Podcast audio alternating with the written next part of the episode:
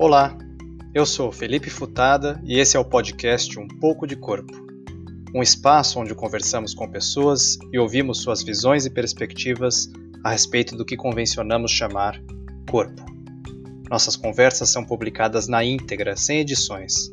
Essa é uma escolha, pois assim é a vida real. O corpo não mente. Sejam muito bem-vindos.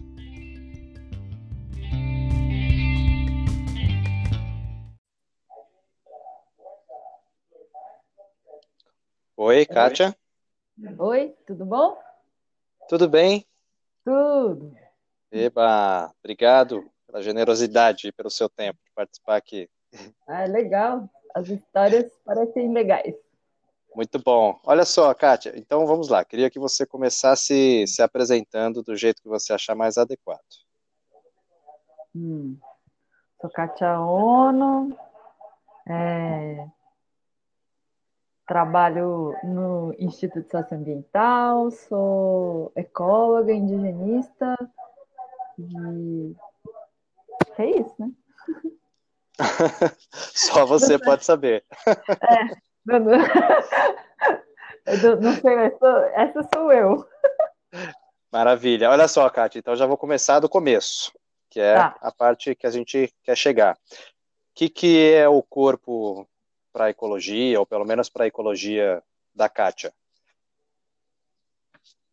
Como se insere o corpo no seu fazer aí? É... Eu, eu, eu acho que o corpo é meio minha cabeça. É... Sua cabeça? É.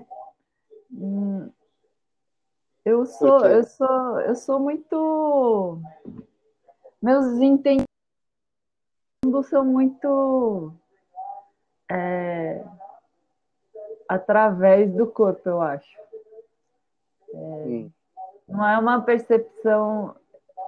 Assim, eu só percebi isso muito recentemente, na verdade, quando eu entendi que eu tinha dificuldade de é, assimilar alguns conceitos, coisas de literatura por exemplo, é muito difícil para mim.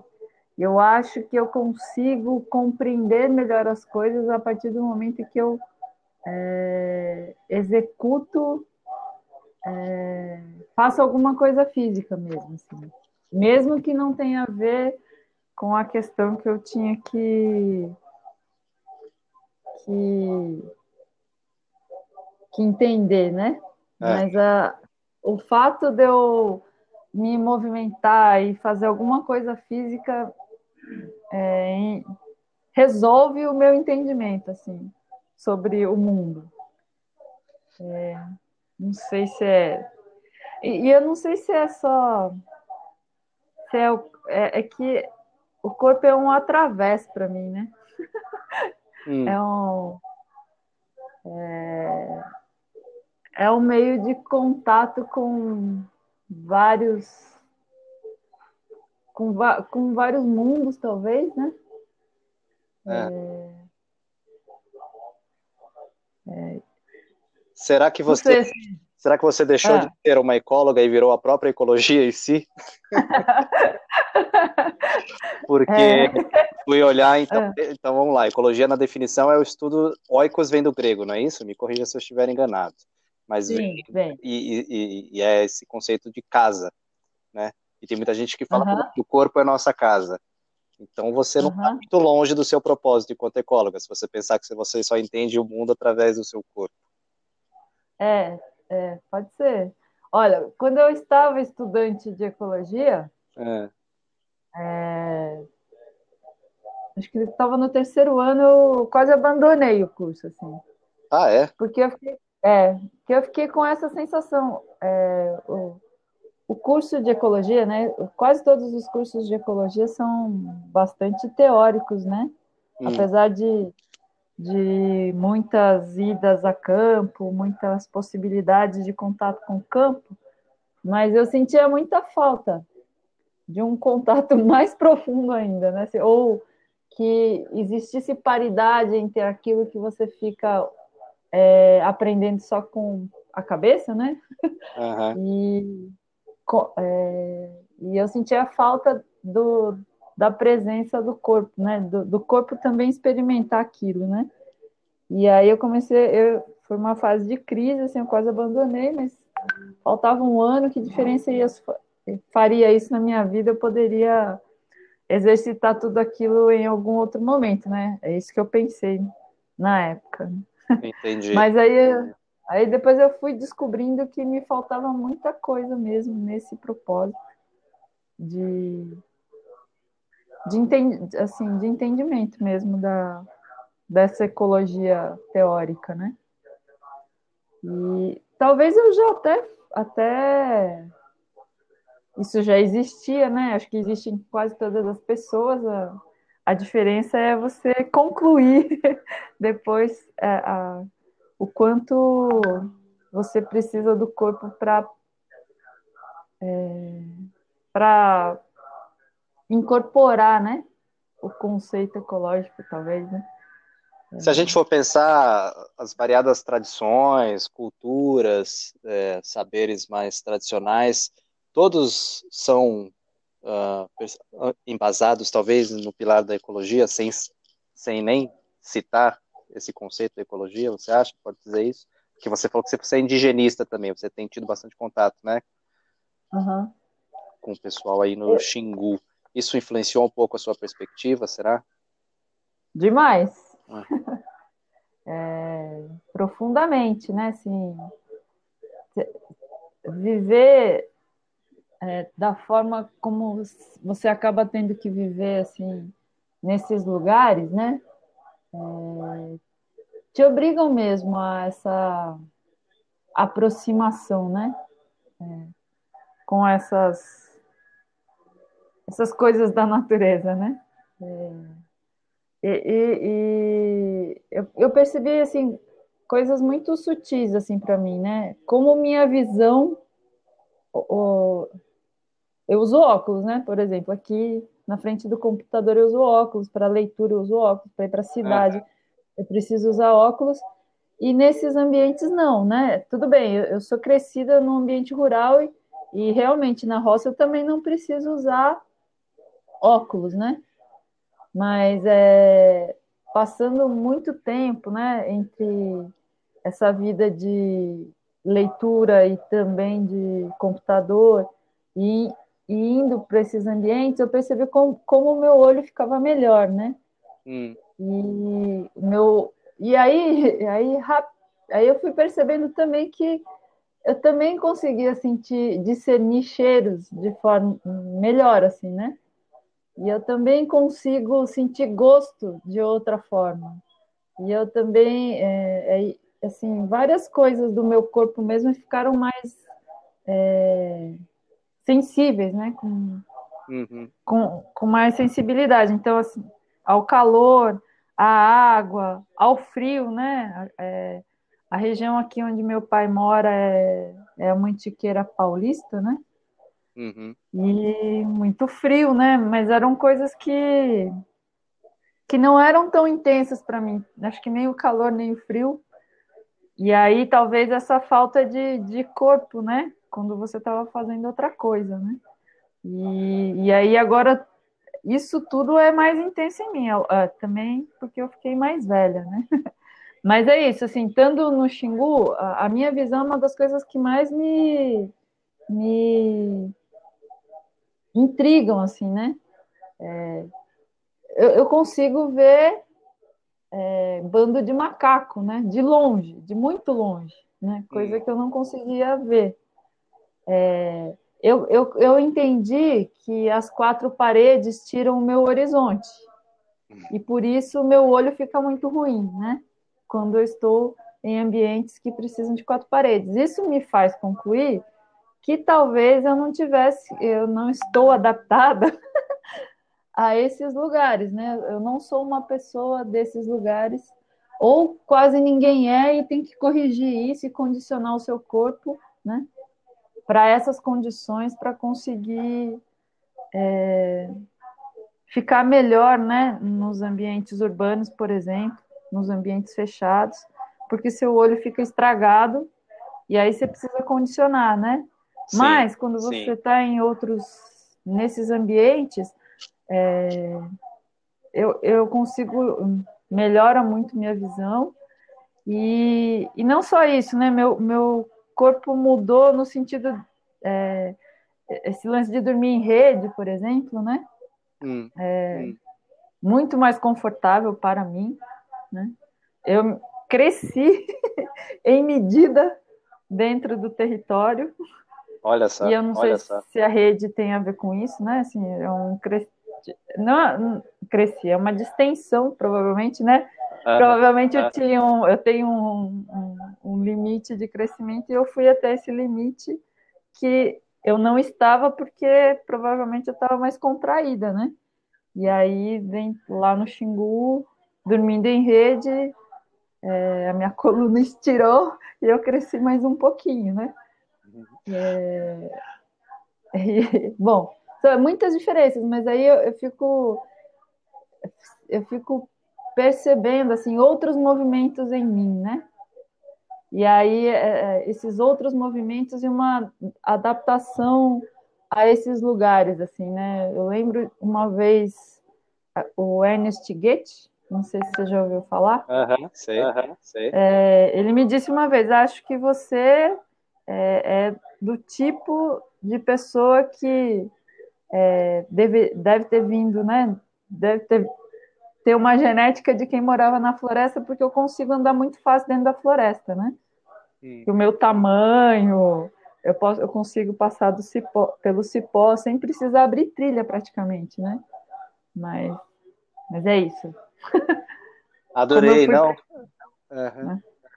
Gostei. Não, e é isso. Eu fiquei pensando enquanto você falava que, fiquei lembrando do livro do Le Breton, cara que eu sou absolutamente apaixonado, falando da antropologia dos sentidos. É. E ele fala muito sobre essa coisa de que os sentidos, bom, primeiro que não existe um sentido, a gente categoriza um pouco para fins didáticos, né? Falar da visão, falar do olfato, uhum. falar da audição, mas que todos eles acontecem simultaneamente, praticamente, né? A gente sente o mundo, principalmente uhum. pela pele, assim, a gente vê o mundo pela pele do olho, a gente escuta o mundo pela pele do ouvido, então é um pouco, e a pele é isso, o que, que é? Essa camada que separa a gente, o mundo de dentro e o mundo de fora, né? E que isso é uhum. mais permeável do que a gente imagina. E aí uhum. fiquei pensando que estar no mundo, estar no Xingu, enfim, os lugares abertos, é óbvio, né, que você vai crescer, porque seu horizonte se expandiu. Então, é. quase que o corpo aceita a possibilidade. Adorei. Me diz uma coisa, você acha que. É, eu fiquei pensando na ecologia, voltando à ecologia. Do que eu me lembro de escola e do que a gente mais vê, existe uma relação da ecologia estudar os impactos do homem no mundo, digamos assim. Só que você está falando mais de uma coisa do impacto do mundo no homem também. Ainda é ecologia? É. é. Demais. É... Uma vez a gente, lá dentro do Xingu, né? A equipe, né? Uhum. A gente estava banhando numa vereda linda que tem na aldeia lá que a gente trabalha, é, na aldeia dos Walsha, né? É uma vereda, são esses lugares que tem buritizal e água cristalina, né? Transparente, um pocinho assim lindo. E a gente pensando assim, né? Porque a, a, a vizinhança toda que é, foi ocupada pela soja, né? É, é, é, cheia desses era cheia desses lugares, né? E a gente ficou pensando assim, como alguém que é dono da terra, né? É, se, a, geralmente os, esses o agronegócio, né? Os proprietários não moram nas, nas terras, né? Eles mal uhum. conhecem as terras quando mandam desmatar e ocupar com outro tipo de vegetação. Então, provavelmente eles nem viram um lugar desse, né? Que na propriedade deles tinha um, um lugar tão lindo desse e vai procurar, às vezes, de férias em outro lugar, né? Uhum. Vai pagar férias em outro lugar desse. Mas se ele, se ele banhasse, né? Num lugar daquele, e se ele convivesse num lugar daquele, provavelmente ele não detonaria um lugar daquele, né? Então, é, eu entendo que o ambiente, é, a ecologia, o ambiente, né, consegue influenciar o homem sim. É, ele precisa, né, viver algumas coisas para entender o que ele faz. Ele precisa tomar contato com esse outro corpo para entender o que ele faz com esse outro corpo. Senão, e, e, a maioria, né, de quem acaba fazendo isso faz sem é, faz também porque não entende e não conhece essa ecologia, né? Então eu acho que ela influencia, sim. É, e, é, mas existe memória, né? É, esses corpos têm memória. E a gente está lidando com pessoas que vieram de outras memórias ecológicas, né? Sim. E, e, e quando vem é, para outro lugar, talvez elas ficam procurando é, trazer essa memória, né? Que é o que provavelmente os europeus fazem, fizeram, né? Fazem quando vêm para cá, que é querer transformar esse lugar na terra deles, né? Essa é a impressão que eu tenho, né? Hum. Interessante. Então... Eu é, não adorei. Eu fiquei lembrando de um outro livro, não que eu seja super teórico, mas fiquei lembrando de outro livro que eu sou apaixonado, que é o Edward Reed. Ele fala, chama The Necessity of Experience, a necessidade da experiência. Ele fala que uhum. só é possível um jeito de estar no mundo que é experienciando em primeira mão. E ele categoriza, inclusive, as experiências diretas, né?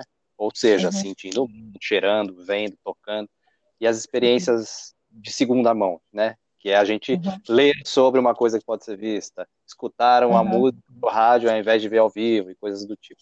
Ele fala que a vida, a única vida possível de ser vivida é essa vida da experiência direta. Você acha que a uhum. gente conseguiria tá, tá, em voga, né? Estamos falando aí de, de meio ambiente mais do que nunca, talvez. É possível a gente ensinar só sobre ecologia ou precisa estar na natureza para as pessoas de fato entenderem o que, que é, é essa conexão com o mundo, a interdependência, enfim. É, é, são muitas naturezas, né, também, né? Uma, uma cidade também tem sua natureza, né? Eu acho. Eu, não, eu, eu, eu fiquei um, acompanhando né, esse pessoal do Islã hum, né? Essa hum. poesia, essa poesia de rua, né? Eu sim, conheço bem, conheço a, bem. É, a, a, sensação que eu tenho quando eu escuto é, é, é, é a interpretação, né? Quando eles é, com, cantam, né? Os poemas, a hum. poesia é uma coisa muito visceral, né? Assim, a maioria dos dos poetas é, expressam de forma muito visceral essa poesia deles, né? Sim. E, e, e são, me soam coisas muito vi, vivenciadas, né? E por isso elas muito verdadeiras, assim, elas me tocam muito mais às vezes do que é, as poesias da, da, da dos dos poetas da classe média, né? Uhum. Da, que, que, que tem mais questões existenciais, mas é, talvez não tenham essa visceralidade, né? Assim, da, eu não sei como, como explicar, mas a, é, a, a presença da a presença da poesia do Islã parece muito mais é, viva mesmo, vivenciada do que a dos poetas é, da classe média que tem uhum, uma vida uhum.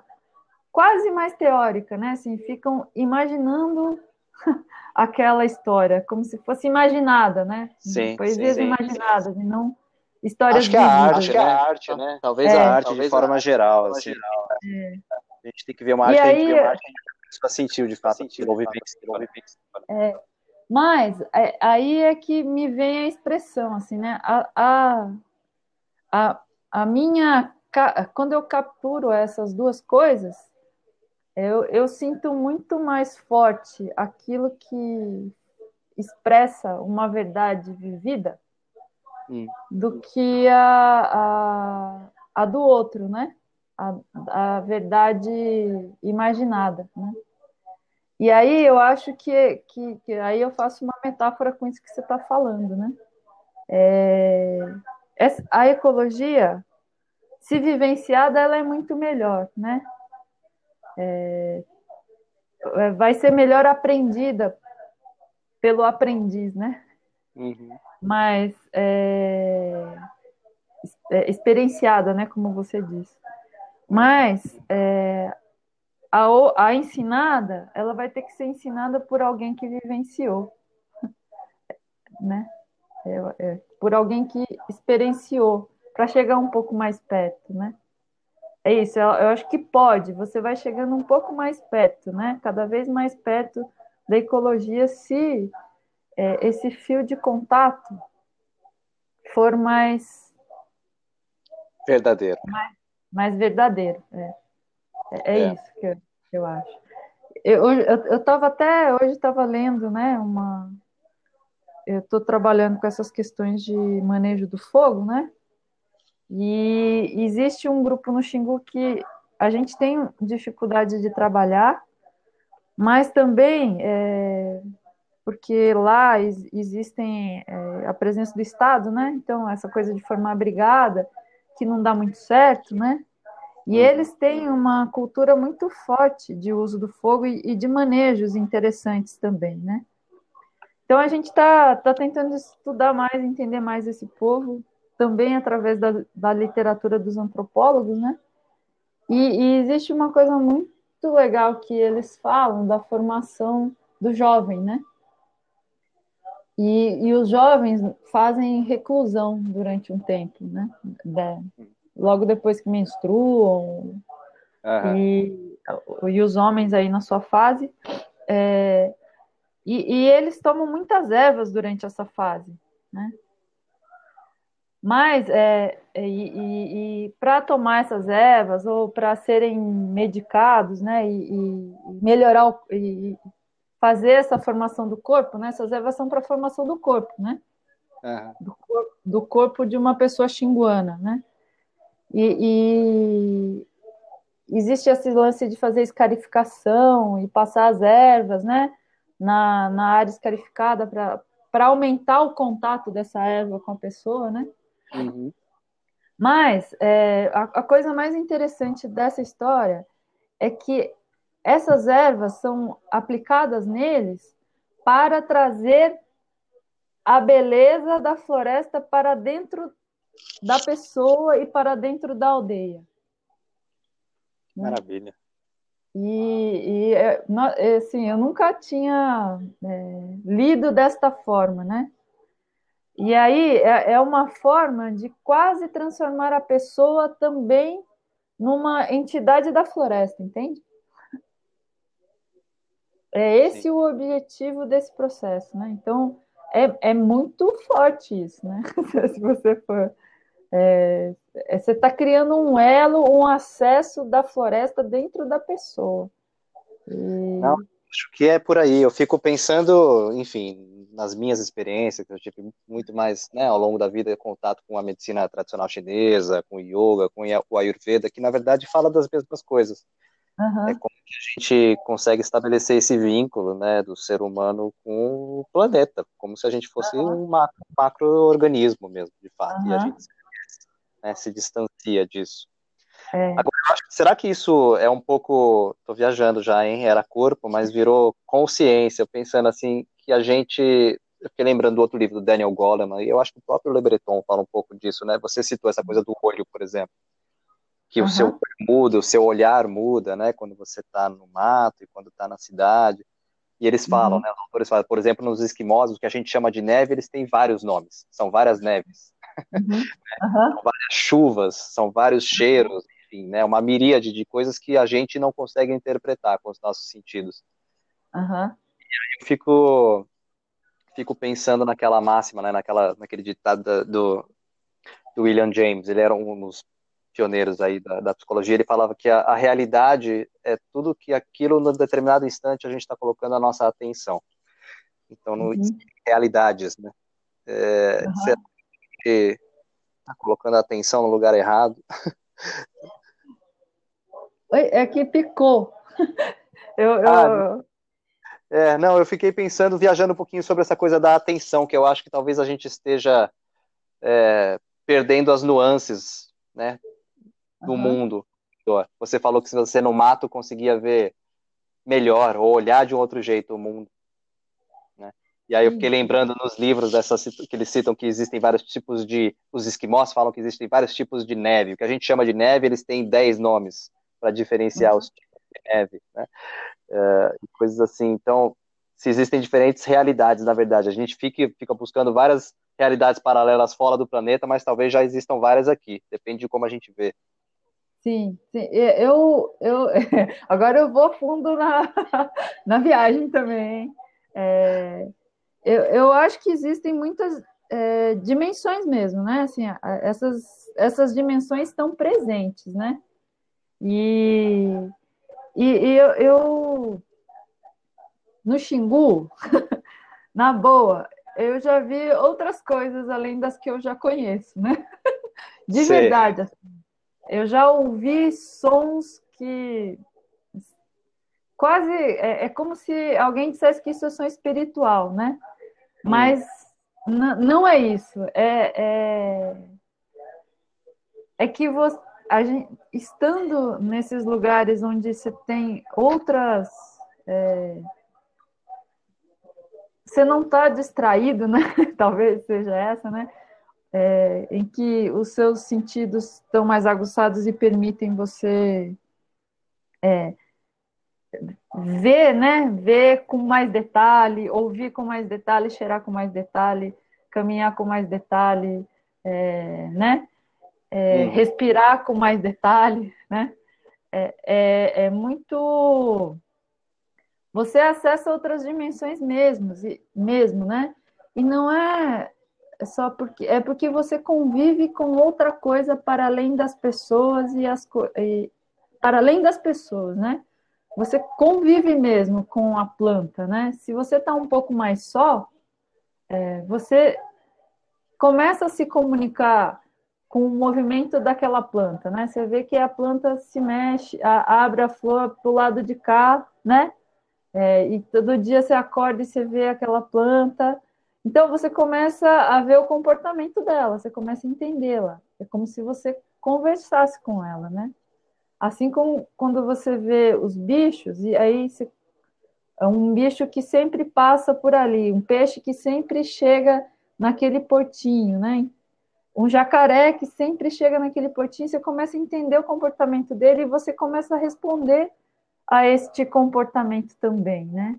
E, a, e aí você vai abrindo outros diálogos e outras dimensões. E aí, quando você vai ver, você também consegue ouvir aqueles sons que são ditos espirituais por alguns, né? Mas às vezes não são sons espirituais, é que você está naquela dimensão, né? Hum. É, é, uma, é, uma vez eu vi, eu vi um vulto passando na porta da casa à noite. Eu estava com um velho da aldeia lá conversando na casa, no alojamento que a gente tem na aldeia. Escuro, tudo escuro, luz de vela, e a gente, eu vi um vulto passar. Ele estava de costas para mim. Era um outro indígena, né? Era um indígena, mas não era um indígena dali, daquela comunidade, né? Era menor, é, tinha outras vestes, tinha outro corte de cabelo, né? Sim. E aí o velho me disse: Isso é espírito, né? Mas é comum que a gente veja isso estando lá. E aí eu entendo que é que é, é são as dimensões que você conseguiu acessar porque você é, está naquele lugar, mas você está mesmo, né? você está com porosidade para aquele lugar, né? Sim. Sim. E aí você consegue esses acessar essas outras dimensões mesmo, né? Sim. Não, e quanto a gente se desconectou disso, eu acho que é um pouco por aí. No começo da pandemia, agora com os meus alunos escolares pequenos, né?